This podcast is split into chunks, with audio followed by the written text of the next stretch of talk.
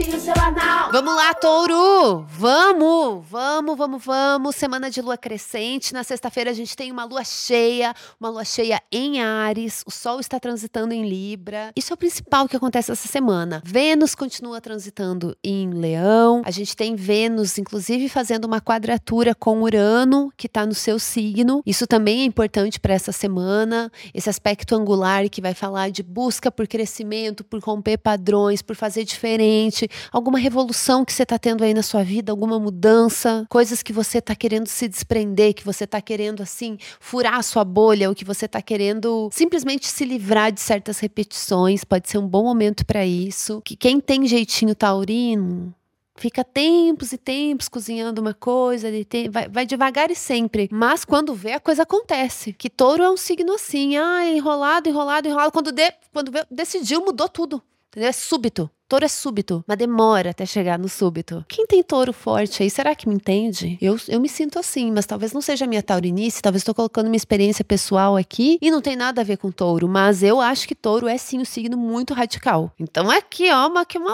revolução, uma revolução. Acho que tem muito isso, de, de você ir atrás do que você quer, do, do, que é importante para o seu caminho, para o seu futuro, para revolucionar mesmo, para conseguir se libertar, para assim, ó, fazer coisas que você nem tinha pensado, nem tinha imaginado, que você se surpreende. Eu gosto disso. Acho que isso para quem é de touro é o principal, mas a gente também tem essa lua cheia em Ares acontecendo aí na sexta-feira, que vai falar de sensibilidade, de desapego, de encerramento de um capítulo, de entender assim que tem um jeito suave de encerrar certas coisas, que tem coisas que estão para além do nosso controle, que tem coisas que a gente não consegue entender mesmo, mas que a gente sente. Então, é uma coisa muito de sensibilidade, intuição, de sentimento mesmo, tá?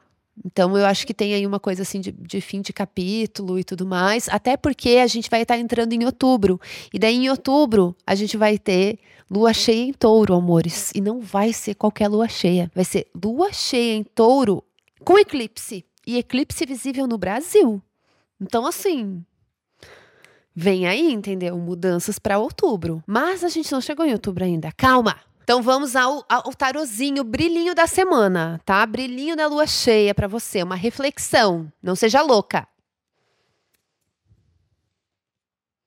Ui, eu disse que tem um negócio essa semana, a carta do diabo.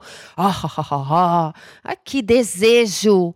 Isso aqui é, é, vontade, é força de vontade. Isso aqui é o, é o touro maluco correndo em direção ao que ele quer. É, é uma coisa assim, ó. Eu quero isso, eu vou atrás disso, isso vai acontecer e vai fazer. E é uma força, uma potência de materialização, de realização, uma reflexão aí para que coisas podem estar nos prendendo, que ilusões estão nos prendendo. O diabo traz um pouco isso, mas eu gosto mais da parte mais divertida de, do diabo, que é o que? Grana, prosperidade material, vou conquistar o que eu quero sim, sucesso, isso aqui é um jogo e eu vou jogar e eu vou ganhar. É isso, é isso. Encerramos por aqui, entendeu? Que elas estão ficando cada dia mais perigóticas. Cuidado com elas. A gente volta na semana que vem. Beijo.